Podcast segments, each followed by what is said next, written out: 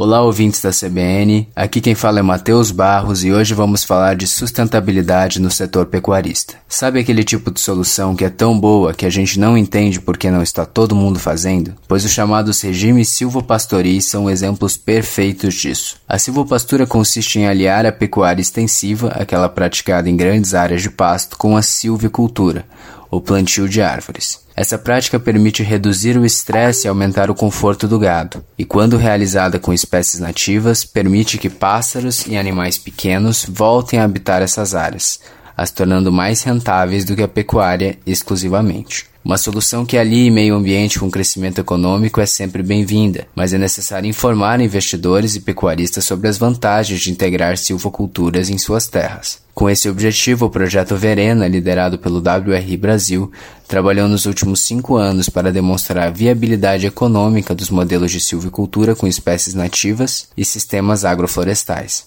O relatório apresenta 12 resultados de promissores estudos de caso de silvicultura com espécies nativas no Brasil, demonstrando uma taxa de retorno média de 12% ao ano, semelhante à rentabilidade do reflorestamento com espécies exóticas, como o eucalipto. Porém, as espécies nativas têm uma vantagem: um risco de mercado menor e maior facilidade para atrair investimento estrangeiro apesar de precisarem de um capital inicial também maior e terem um período de retorno do investimento um pouco mais longo. Além dos resultados econômicos positivos, o relatório demonstra que há um enorme potencial de demanda para a silvicultura de espécies nativas brasileiras no mercado nacional e internacional, uma grande oportunidade para negócios madeireiros sustentáveis. A silvicultura de espécies nativas brasileiras pode atender essa demanda e ao mesmo tempo desestimular o desmatamento de florestas naturais, oferecendo ao mercado consumidor um produto que respeita as regras ambientais, retira carbono da atmosfera e evita a degradação do solo.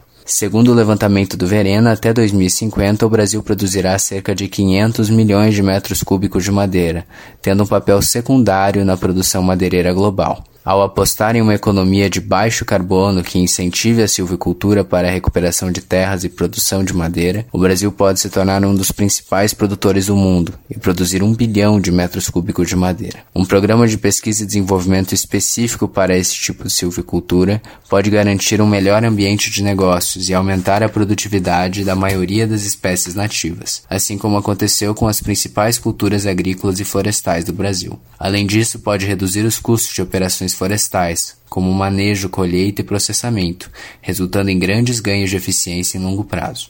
Segundo um estudo de 2019 do WRI Brasil, prioridades e lacunas na pesquisa e desenvolvimento em silvicultura de espécies nativas do Brasil, essa pesquisa e desenvolvimento podem aumentar entre 35% e 56% o rendimento da maioria das espécies nativas. Em rentabilidade, isso se traduziria em um retorno de 239% sobre o capital investido em sistemas silvopastoris. A expectativa é melhorar a eficiência, diminuir os custos e aumentar os ganhos de produtividade destas. E aí?